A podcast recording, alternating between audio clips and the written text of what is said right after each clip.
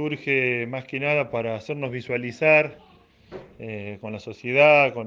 y por intermedio de, ustedes, de los medios, eh, que bueno, que estamos en un sector, el sector o el rubro nuestro de, de gimnasios, está pasando como todos un momento muy difícil y la idea es poder hacer una marcha o una caravana en este caso pacífica, sin ningún, sin ningún tinte político, solo, solo comunicar que necesitamos trabajar, tenemos los protocolos preparados para poder hacerlo, eh, vamos a tener que cambiar, la dinámica que veníamos haciendo de, entrenamientos, ¿sí? Entonces, bueno, ya, ya hemos elevado eh, nuestro protocolo al COE central, eh, diríamos en Córdoba, y tenemos el apoyo y siempre la predisposición de, del secretario de Deporte, Martín Herrera, y bueno, y la gente de, la municipalidad que están, porque ya, ya van 75 días, y bueno, eh, todo lo que tiene que ver con alquileres, impuestos y demás, se sigue, sigue corriendo. Entonces el miedo nuestro es que con este juego de palabras, ¿no?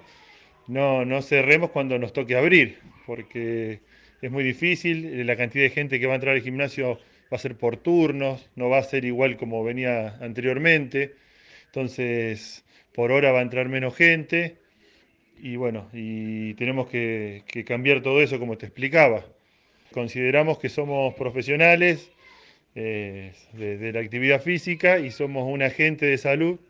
que que trabaja con distintas patologías, entonces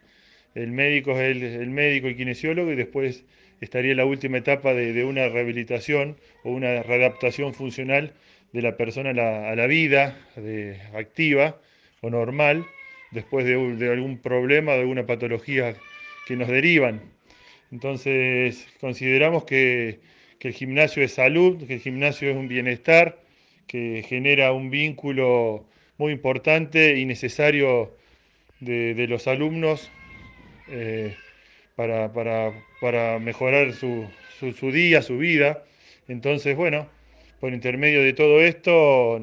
necesitamos volver a trabajar y que se nos tenga en cuenta en la próxima flexibilización.